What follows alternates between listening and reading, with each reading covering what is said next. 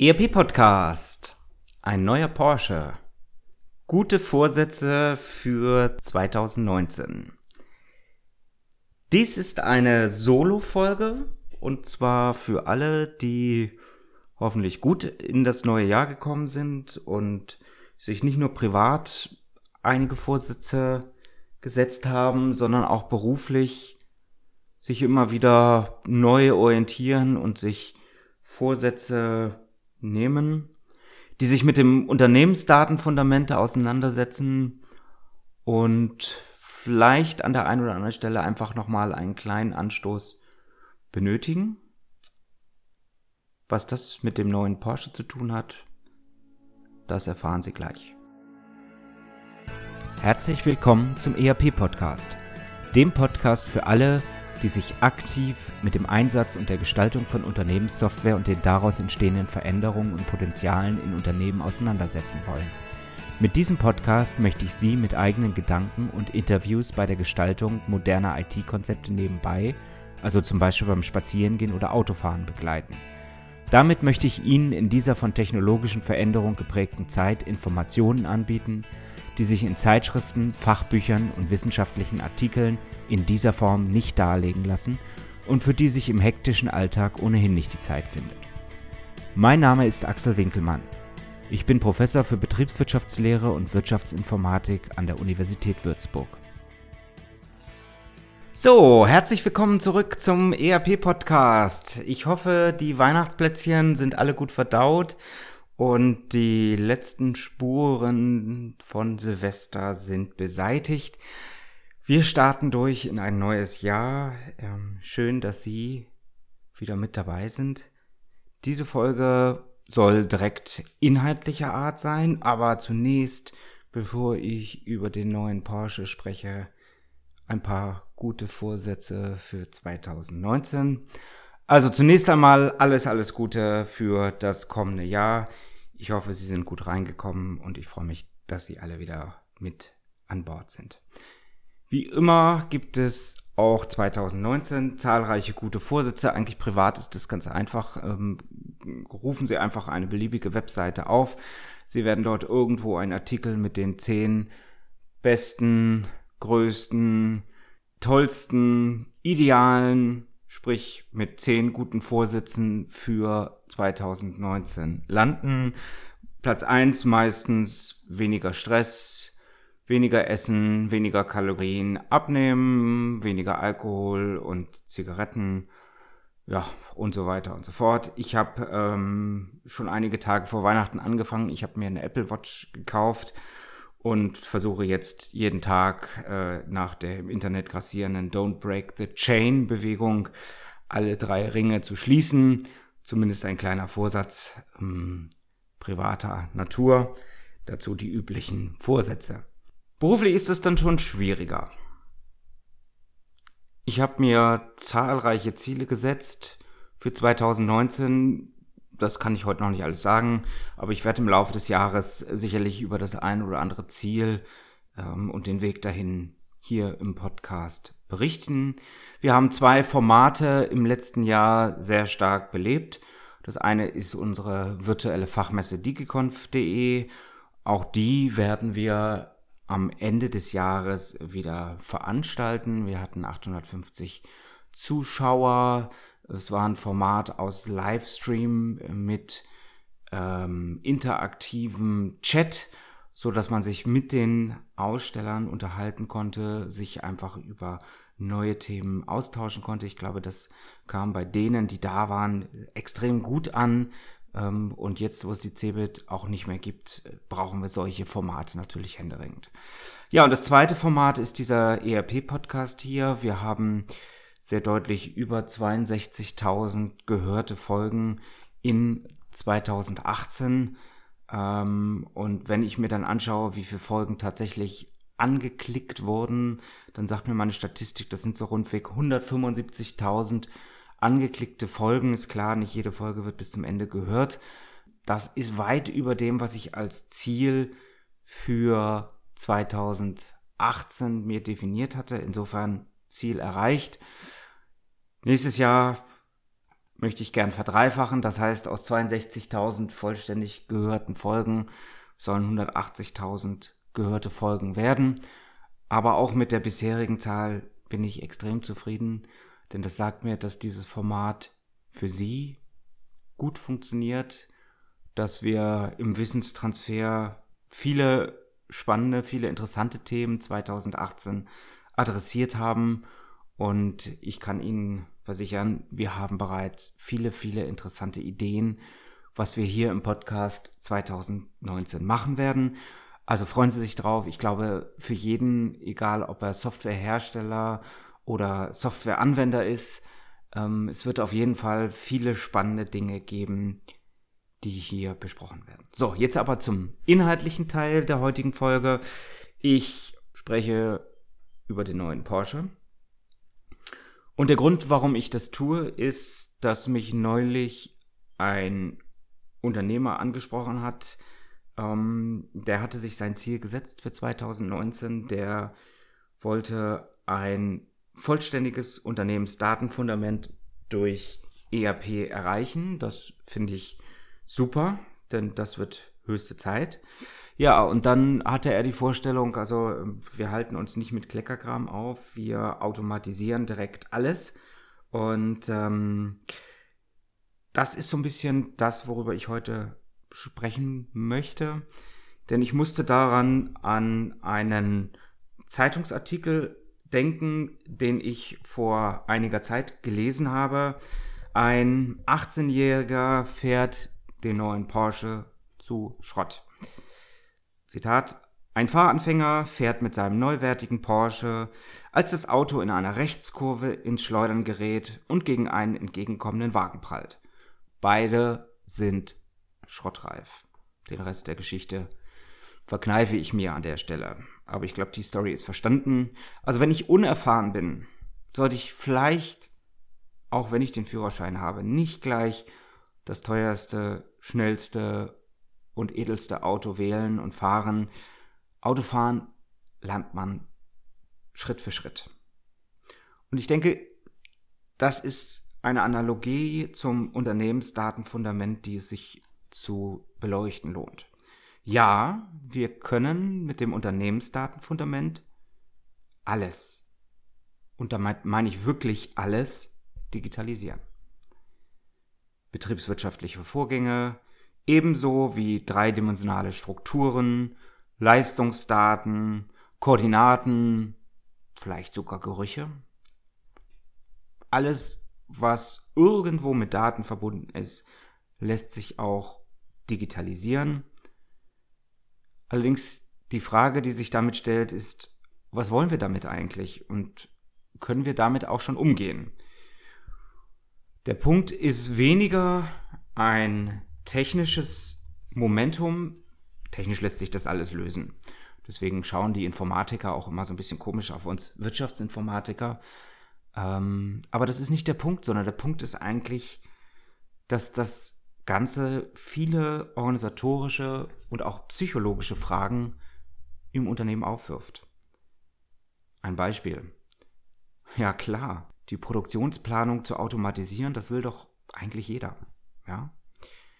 Im neuen System technisch, theoretisch unproblematisch. Wenn die Daten da sind, lege ich einen Algorithmus drüber, bestimmte Funktionen und dann lässt sich alles Mögliche automatisieren.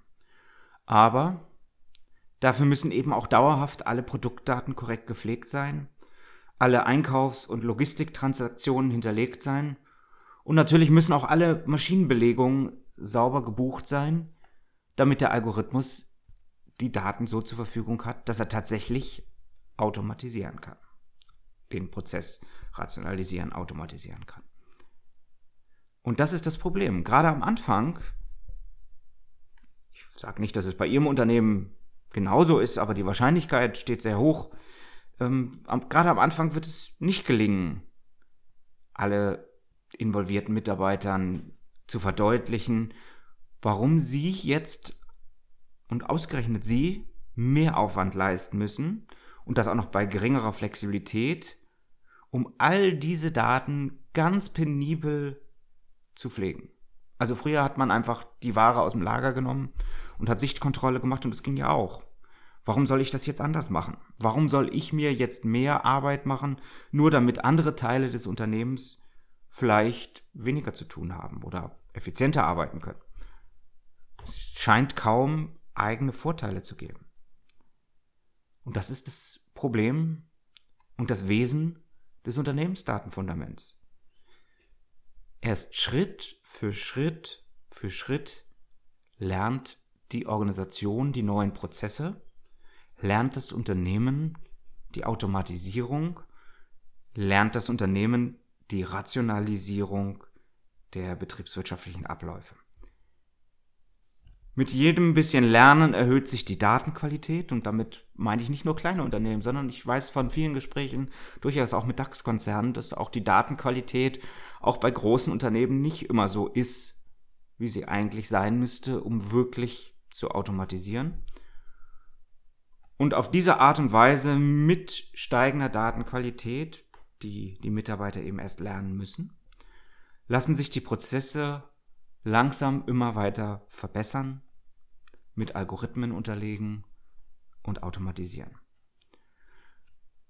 Ja, die Vorstellung ist, ich kaufe ein ERP-System, ich führe mein Unternehmensdatenfundament ein und dann bin ich durch damit. Dann kann ich sofort automatisieren. Die Realität sieht eher so aus, dass nicht selten zwei bis drei Jahre Lernprozess Richtung Automatisierung vonnöten sind. Teilweise auch viel, viel mehr, je nachdem, wie viel Insellösungen auch im Unternehmen schlummern. Ähm, ich weiß außerhalb des Elfenbeinturms, dass man ganz, ganz viele eigene und fremde Lösungen hat, auf die man auch nicht verzichten kann. Aber natürlich jede weitere Lösung, die ein losgelöstes Datenfundament aufbaut, führt natürlich dazu, dass es schwerer wird zu automatisieren. Also die Einführung von einem durchgehenden Unternehmensdatenfundament führt zunächst mal zu einem Tal der Tränen. Ich denke, jeder, der ein ERP-Projekt gemacht hat, weiß, worüber ich rede. Ein, über, eine überzogene Erwartung und dann die Realität bei Projektstart, wo wir erstmal von geringerer Produktivität und verschobenen Arbeitsaufgaben ausgehen müssen, bevor sich dann letztendlich mit dem neuen System so langsam die Organisation daran gewöhnt, die Abläufe sich verbessern und dieser Lernprozess, dieser verhältnismäßig kleine Lernprozess, der ist natürlich immens wichtig. Und erst danach werden die ganzen Potenziale gehoben. Das lässt sich schwer, das lässt sich vermutlich gar nicht großartig abkürzen. Das ist ein Prozess, den das Unternehmen durchlaufen muss. Zunächst mal im Kleinen, bis das neue System, bis das neue Unternehmensdatenfundament seine Wirkung zeigt und wenn wir dann wirklich über die betriebswirtschaftliche Automatisierung reden, dann kann das durchaus mehrere Jahre dauern, bis wir tatsächlich so weit sind und alles auch tatsächlich bei entsprechender Datenqualität rationalisieren und automatisieren können.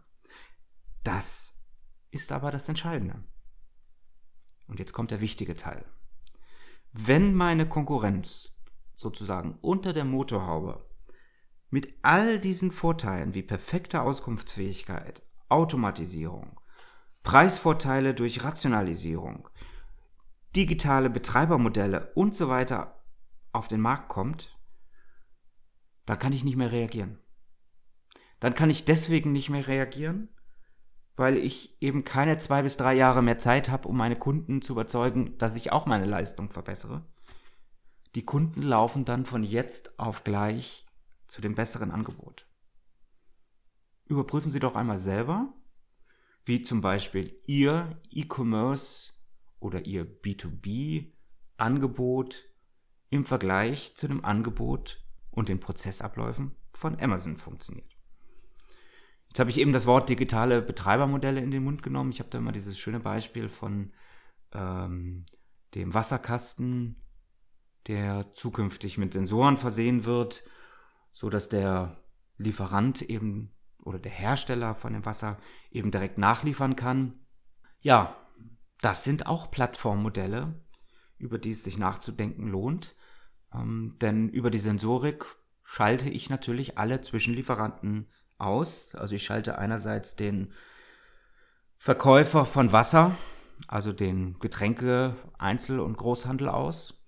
Und ich schalte natürlich auch den Kiosk um die Ecke aus, denn wenn ich Durst habe, steht eben Wasser im Keller, weil der Hersteller eben nachliefert, denn er weiß ja über die Sensorik, dass der Wasserkasten leer ist, der Bierkasten, was auch immer. Nehmen Sie das Beispiel einfach nur exemplarisch für, für andere Beispiele. Wir sind noch nicht ganz so weit.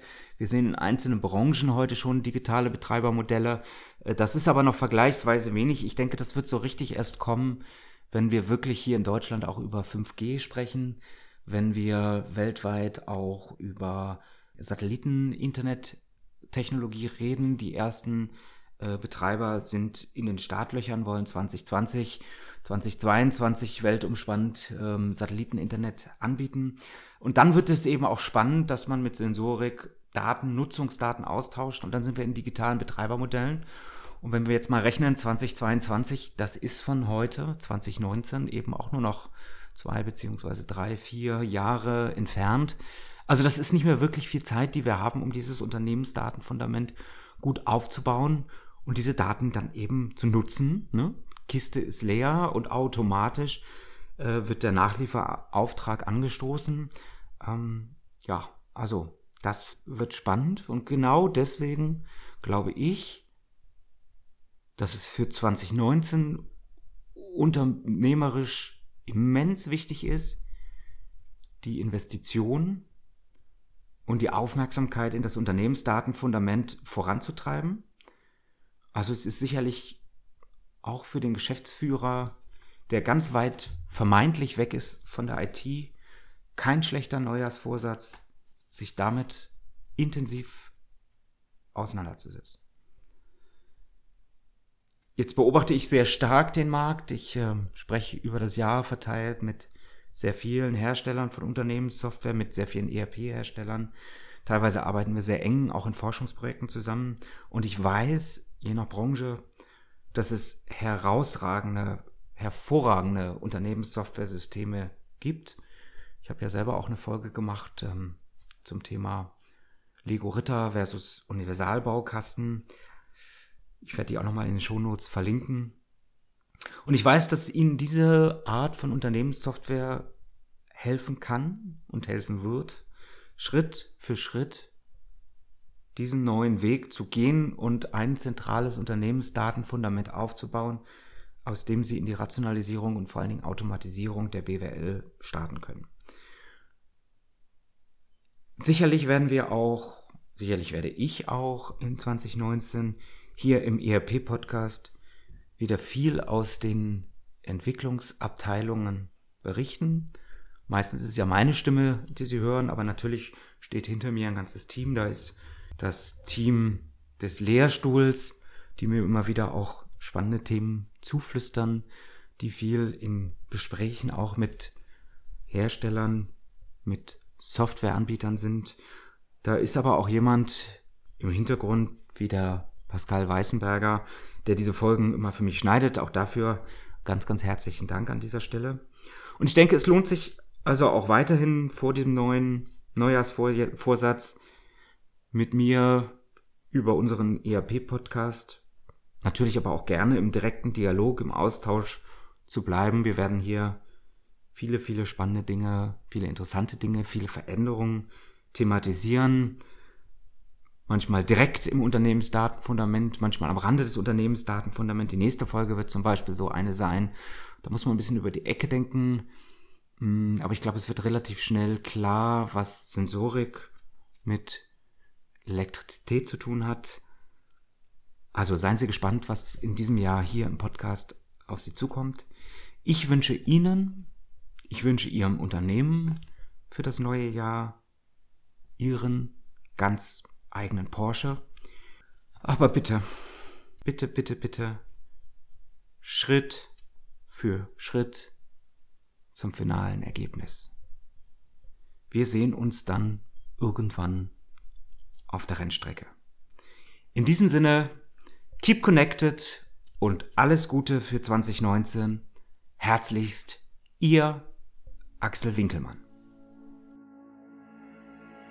Ihnen hat der ERP-Podcast gefallen und Sie konnten wertvolle Erkenntnisse gewinnen? dann würde ich mich über eine Bewertung auf iTunes freuen, damit auch andere von diesem Podcast erfahren können. Eine Anleitung für die Bewertung finden Sie auf www.erp-podcast.de. Dort finden Sie auch weitere Hinweise, Links und Aktualisierungen zu dieser Folge. Das war der ERP-Podcast für alle, die sich aktiv mit dem Einsatz und der Gestaltung von Unternehmenssoftware und den daraus entstehenden Veränderungen und Potenzialen in Unternehmen, losgelöst von Fachzeitschriften, Büchern und wissenschaftlichen Veröffentlichungen, zum Beispiel beim Spazierengehen oder Autofahren, auseinandersetzen wollen. Mein Name ist Axel Winkelmann. Ich bin Professor für Betriebswirtschaftslehre und Wirtschaftsinformatik an der Universität Würzburg.